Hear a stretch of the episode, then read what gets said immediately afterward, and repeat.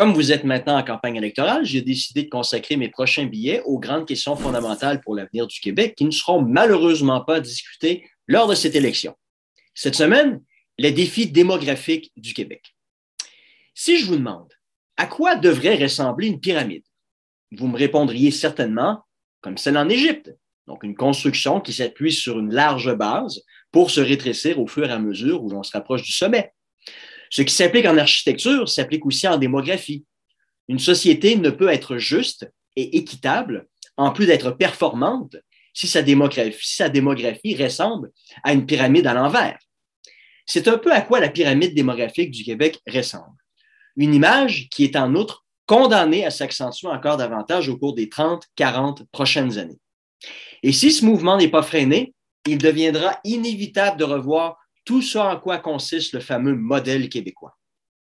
Il faut réaliser qu'une démographie normale permet aux gens de prendre leur retraite à un âge normal, de, bénéficier de soins de santé gratuits et de différents autres services finançant même les taxes et impôts des travailleurs.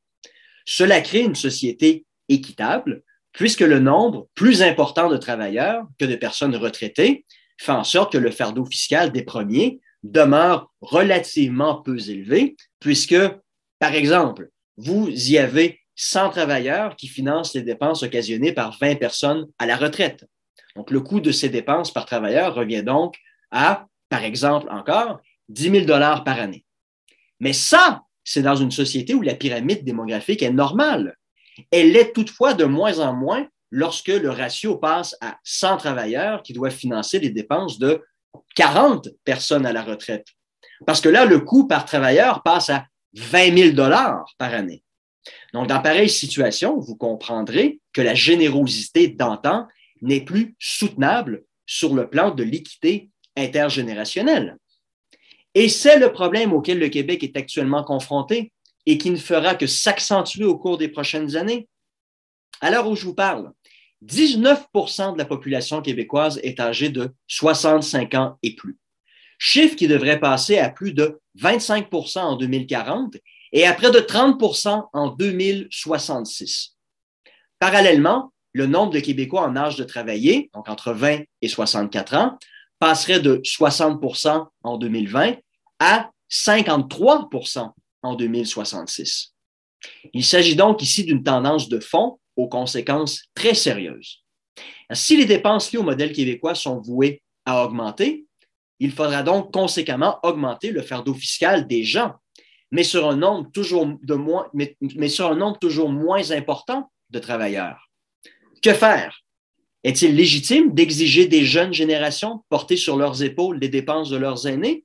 Personnellement, je ne crois pas.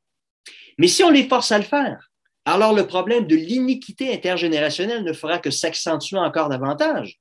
Car si le gouvernement vous suce de plus en plus d'argent de vos poches, cela vous en laisse de moins en moins pour vous. Vous aurez donc moins d'enfants ou pas du tout, ce qui réduira d'autant le nombre de futurs payeurs de taxes lorsque vous serez vous-même à la retraite.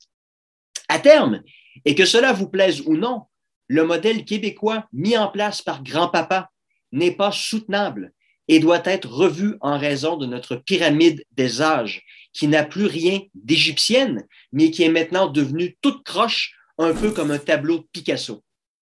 Cette question devrait en fait être centrale dans les débats de la présente campagne électorale. Mais je doute que ça arrive. Bref, une telle occasion manquée.